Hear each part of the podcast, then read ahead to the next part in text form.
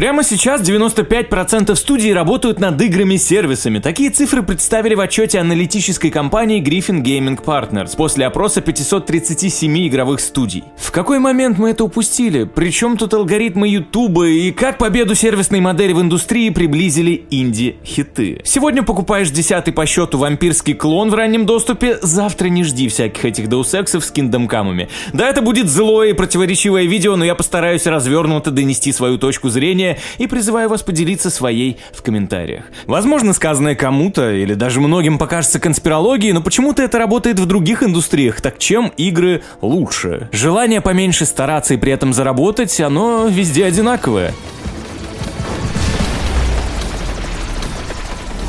Когда я смотрю на игры моего детства или подросткового возраста, то прямо отчетливо замечаю, что для сегодняшних дизайнеров синонимом веселья, важнейшего понятия для игр, стали награды. Как же меня бесит вот это вот. Выбери себе бонус прокачки и продолжай добывать бесконечные кристаллики из мобов. Тот тип игр, на критику которых обычно отвечают, да это просто хорошая тупка на фон во время прослушивания подкаста. Игрок безвольный дурачок, которому главное дофаминчика побольше впрыскивать, новые цветастые пушки, ачивки, платина, топорик, который не просто бьет, а теперь нарезает круги около спрайтового персонажа, больше покемонов, особенно больших покемонов и так далее. Это как будто бы какой-то культ достигаторства, только в хобби. Недавно мне в рекомендации кинуло 10-минутное выступление геймдизайнера инди-игр Яна Багоста, еще десятилетней давности. Он там довольно четко разложил, как все вокруг стараются превратить любую работу в веселье. Большие компании или обучающие платформы пытаются геймифицировать все, даже вводят систему ачивок, как в играх, в погоне за тем, чтобы превратить работу в эдакий кусочек сахара, который моментально доставляет радость. Но при этом вождение автомобиля с ручной коробкой передач или вязание весьма трудно трудоемкие занятия, и все-таки за них не нужно давать награду, посыпать их сахарком, ведь они сами по себе приносят кайф. Мне очень понравились эти примеры, потому что они раскрывают простую истину. Радость приносят не награды, а сознательный процесс их достижения. Ты понимаешь, что и зачем ты делаешь. Как по мне, очень важная мысль, вместо того, чтобы придумывать крутую награду для игрока ради маскировки рутины или недоработок геймплея, нужно просто трезво оценить, насколько этот геймплей хорош сам по себе. Так почему стимулирование в первую очередь через награды стало для дизайнеров важнее, чем выверенная механика, которая доставляет кайф сама по себе?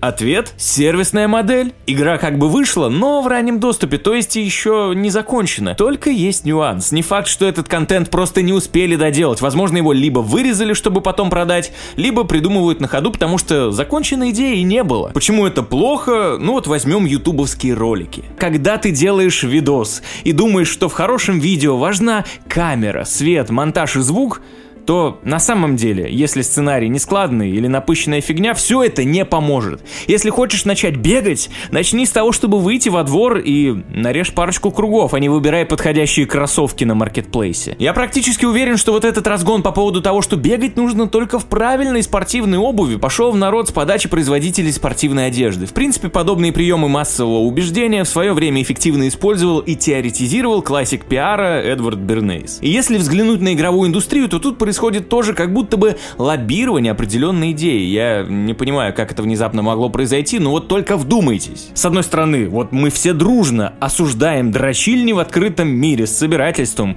и всякие самоиграйки, когда у тебя отнимают управление, чтобы ты посмотрел на красивую картинку с эффектами. Но при этом с началом 20-х годов сообщество чуть ли не с пеной у рта нахваливает игры с теми же самыми составляющими, но зато сделанные простыми работягами, правда, может быть чуточку с помощью нейросети детей, ну да ладно. И так потихоньку-полегоньку сообщество уже вроде и не против лутбоксов, если в качестве лута красивые аниме-девочки. Расскажи кому-нибудь об этом в 15 году, что все это на полном серьезе будут называть чуть ли не спасением индустрии.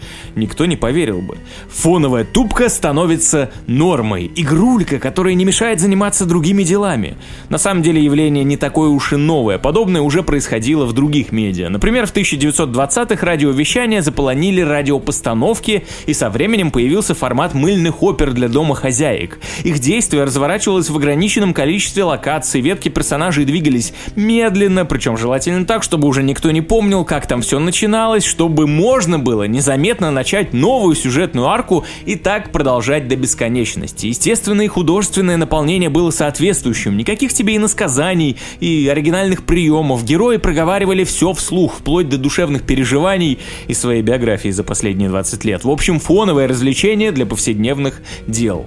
Дальше, к 50-м, и телевидение отлично переварило этот формат. Естественно, такие растянутые форматы придумали не ради слушателей и зрителей, чтобы их занять. Эти типа произведения были очень удобной площадкой, в которую вшивали рекламу буквально в лоб, и в таком хронометраже ее можно было напихать очень много. Oh, here it is.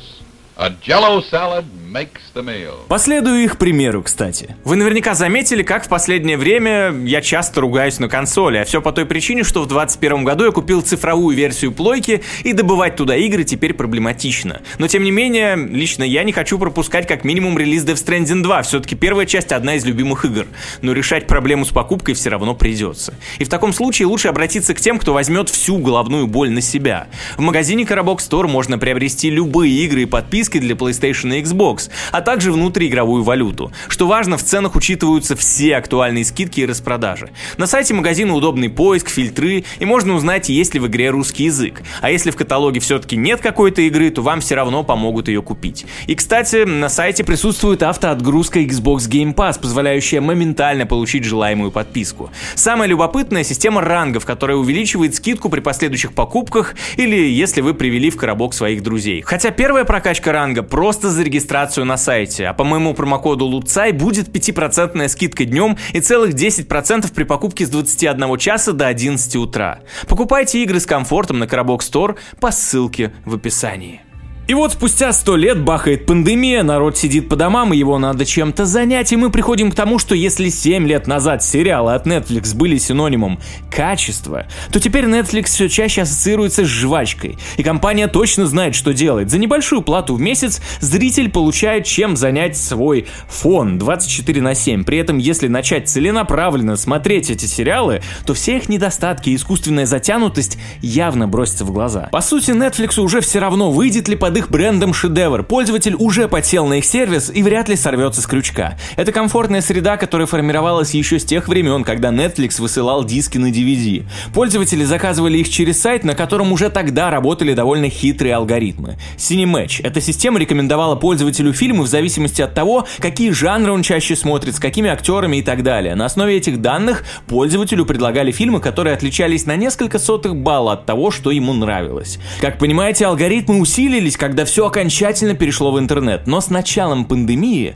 налаженная схема Netflix внезапно сломалась, и что-то мне подсказывает, тут не обошлось без игровой индустрии. В игры начали играть все. В денежном плане игры уже обскакали кино и бьют новые рекорды. Тут на самом деле много причин. Во-первых, в отличие от фильмов, в играх и на игровых платформах больше общения. Живые социальные связи сокращаются последние лет 15, поэтому очевидно, что общение переходит в онлайн-формат на удаленке. Плюс стримы и подкасты, зачем тебе смотреть на фоне сериал, если можно включить другана, который как будто бы обращается к тебе. Плюс ты становишься частью конкретного сообщества подписчиков со своими установками, взглядами, ценностями и интересами. Ну, а стриминг чисто исторически родился из прохождения игр, так что все это взаимосвязано. Во-вторых, многие игры условно бесплатные работают на любом ведре, что уже выгоднее, чем купить себе подписку на какой-нибудь сериальный сервис. Естественно, разработчики компенсируют это тем, что создают аддиктивный дизайн, задевая самые примитивные триггеры игроков.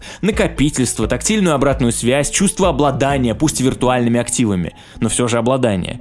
Это легко монетизировать. Короче, нюанс в том, что подпивасный сегмент игр не особо отделен от каких-то серьезных проектов без всей этой веселухи. В том же Steam е все на одной площадке. Игры от независимых любителей, игры от корпораций, интерактивные проекты художников, и это не то же самое, что тот же условный Netflix или любой другой стриминг с фильмом фильмами. Там студийный контент, который производит, отбирает или выкупает себе большая корпорация.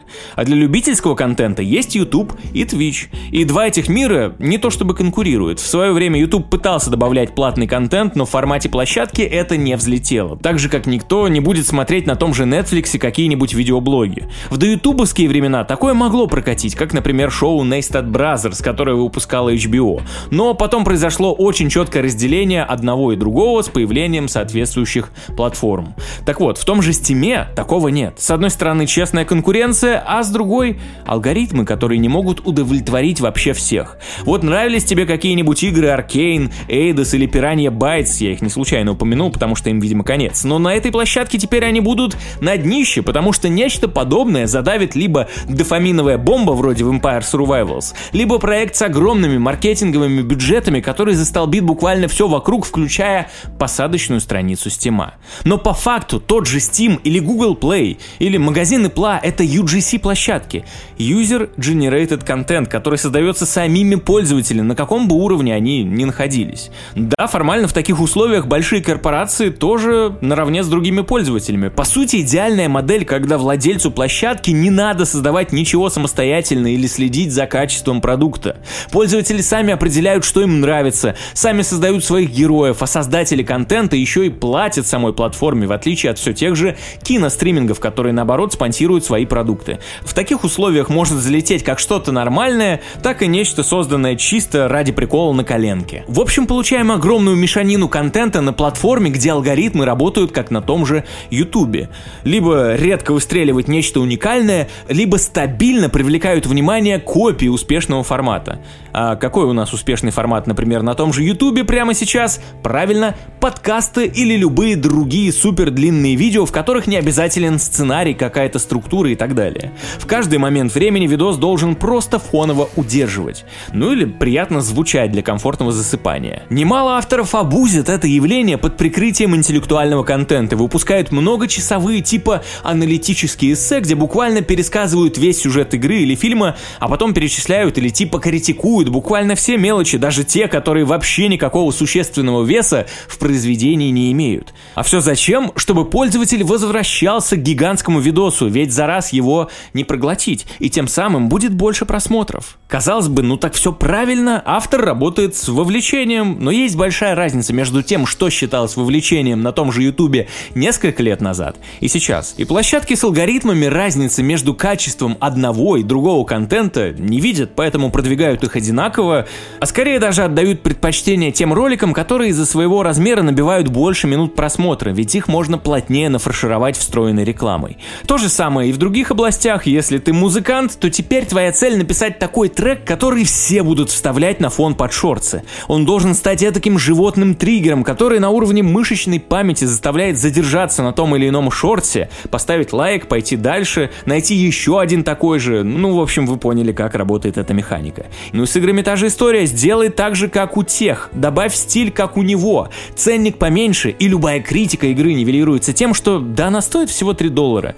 Да это просто приятная убивалка времени. К тому же, если эта убивалка в раннем доступе и будет обновляться, получается эдакий эффект подкаста, который постоянно поддерживает вовлечение. На этом фоне какие-нибудь оригинальные одиночные игры с прописанной структурой, которые имеют начало и конец, скорее всего, быстро растеряют онлайн и забудутся. Поэтому что корпорации, что независимые разработчики начинают выпускать игры на перспективу, в которые весь контент завезут когда-нибудь потом, если завезут. Серьезно, если несколько лет назад ранний доступ ругали, то сейчас это уже норма. И люди ругают, когда в игру не завозят новый контент спустя месяцы. Хочу 500 часов контента за 500 рублей. Но ты заплатил пятихатку сейчас, пока игра развивается, а тут еще какого-то контентика подкинуть через год, а потом еще через год. Можно даже и ценничек на него выставить. Ну и ответьте на вопрос, уважаемые фанаты Palworld, как вы считаете, если разработчики дали вам на старте 100 классных покемонов, неважно как они их сделали, и около 50 пунктов развития технологий,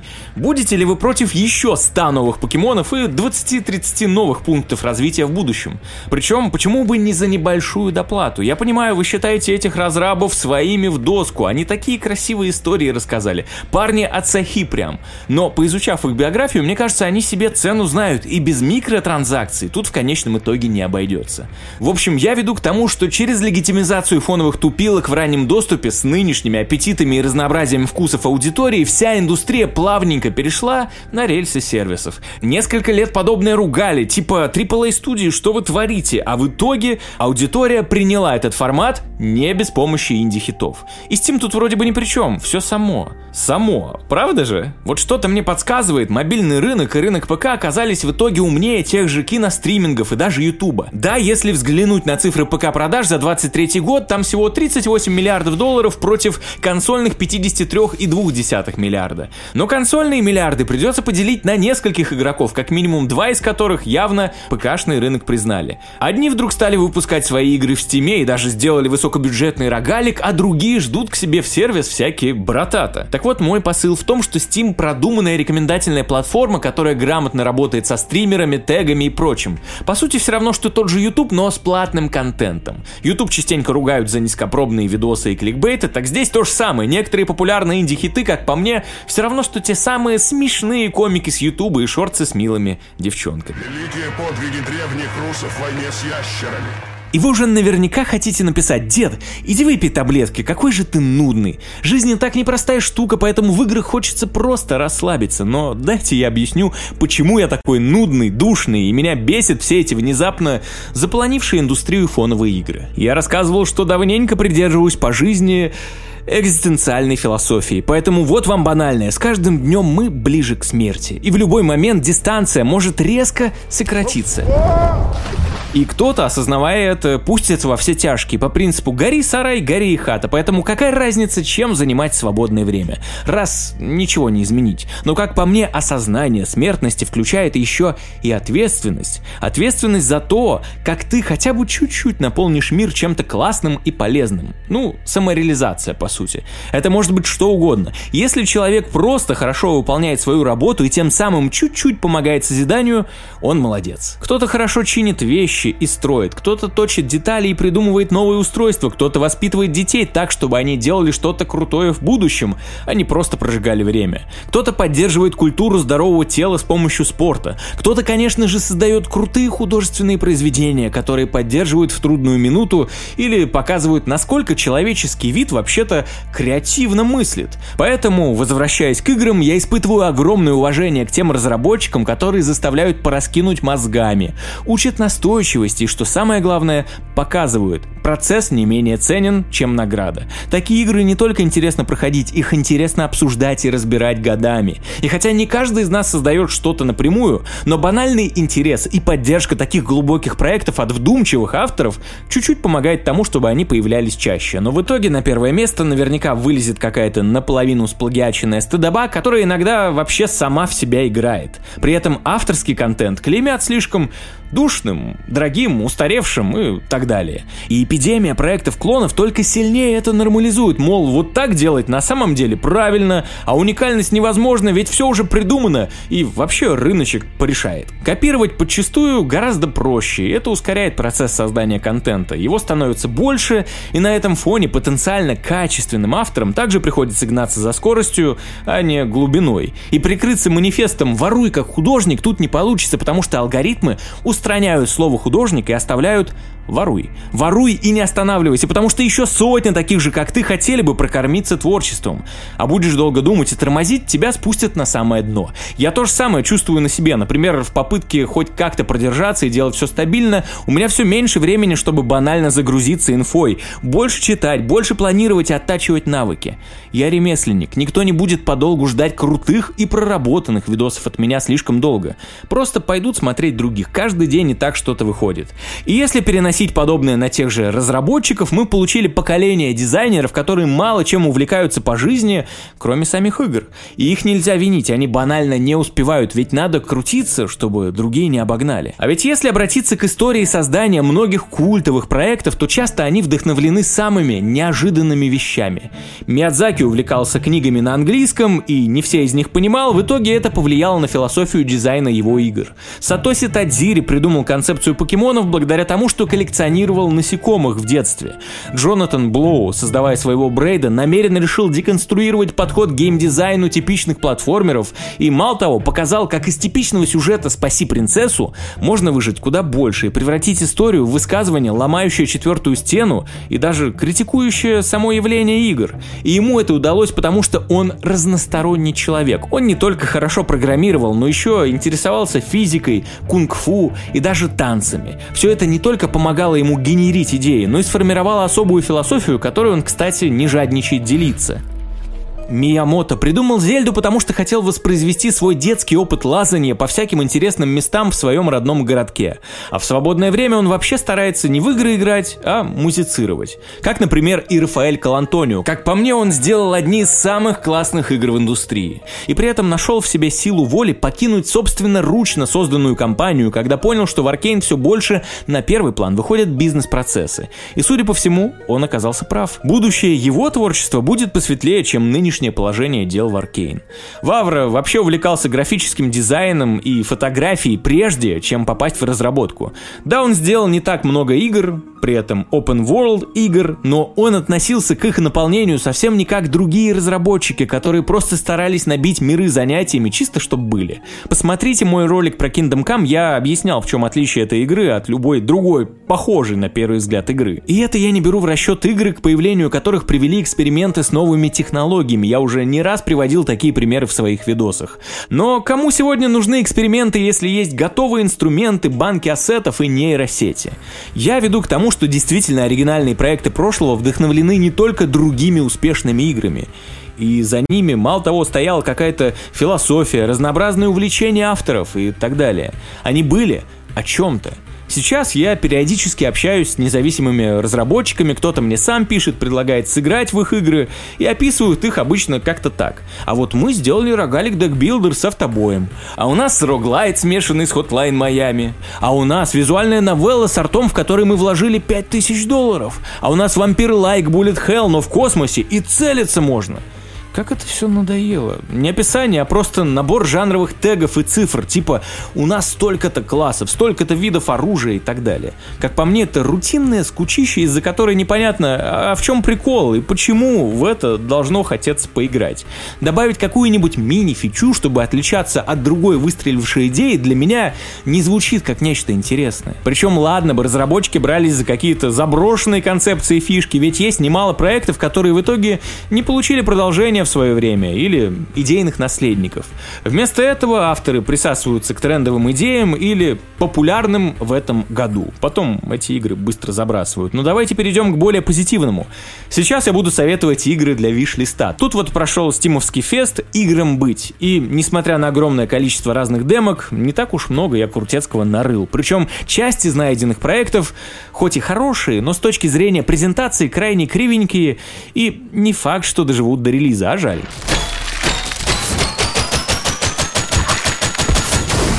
В общем, давайте по списочку. Приятно удивило развитие идеи Тони Хоук про скейтер, игрушка Hellskate.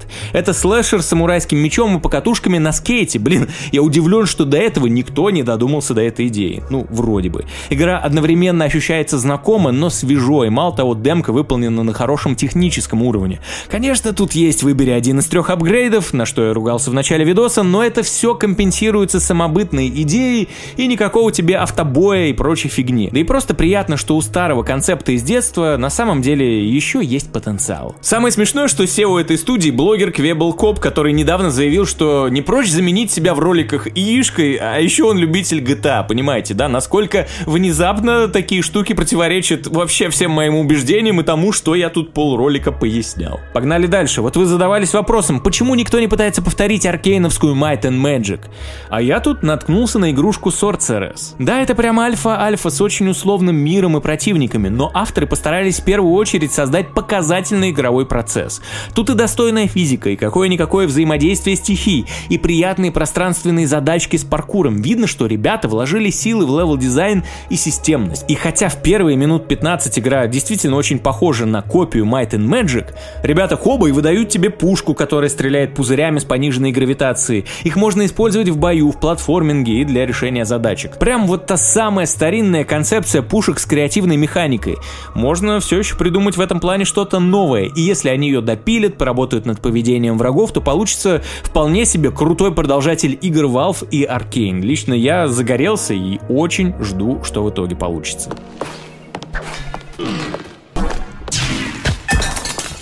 Порадовал градостроительный симулятор с видом сбоку Faraway Lands. В умиротворяющей красивой локации строишь поселение, даешь народу работу и все такое. При этом важно учитывать логику размещения построек, ведь город расположен на разных уровнях, что влияет на скорость работы подчиненных и на оборону. То есть какие постройки вам важнее сохранить, а какие можно выставить на передок обороны.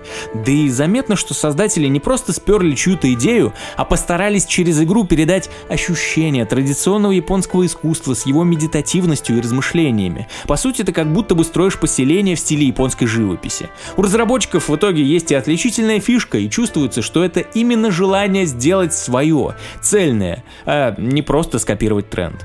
Вот вам, кстати, антипример. Вы наверняка слышали про выживалку в средневековом сеттинге Medieval Dynasty. Там немало идей позаимствовали из Kingdom Come Deliverance, но при этом добавили продвинутое строительство и механику поселения. Игра неплохо продалась, и издатель Toplitz Productions, видимо, решил решил, что нашел дойную корову. Они взяли под крыло еще какую-то компанию, которая создала копирку их флагманского хита, но в сеттинге феодальной Японии. Игру продают под названием Sengoku Dynasty, и это наспех собранный продукт, который по всем пунктам хуже оригинала и пока предсказуемо мало кому интересен, да и оценки средненькие.